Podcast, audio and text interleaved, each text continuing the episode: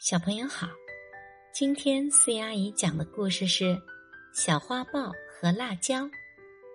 小花豹从来没有见过辣椒。一天，小花豹来到辣椒地里，看见好多青的、红的辣椒。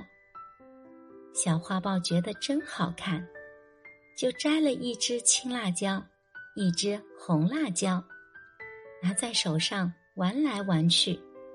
一会儿，辣椒被小花豹玩破了。小花豹把辣椒丢在了辣椒地边上，到别处去玩。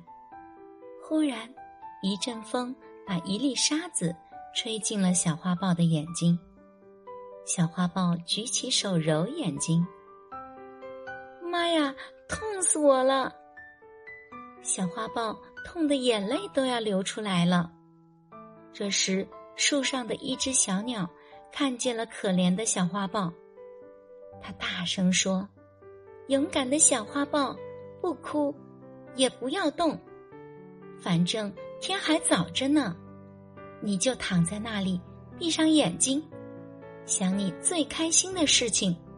想着想着，你就睡着了。等你睡一觉起来，眼睛就不痛了。”小花豹。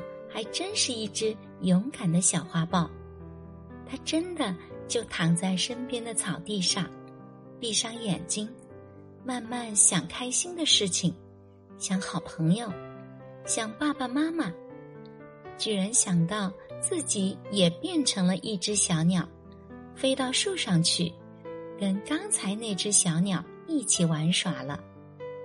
想着想着，小花豹。真的就睡着了。小花豹一觉醒来，眼睛真的一点都不疼了。太阳也要落山了，小花豹急忙抬起头，想谢谢那只小鸟。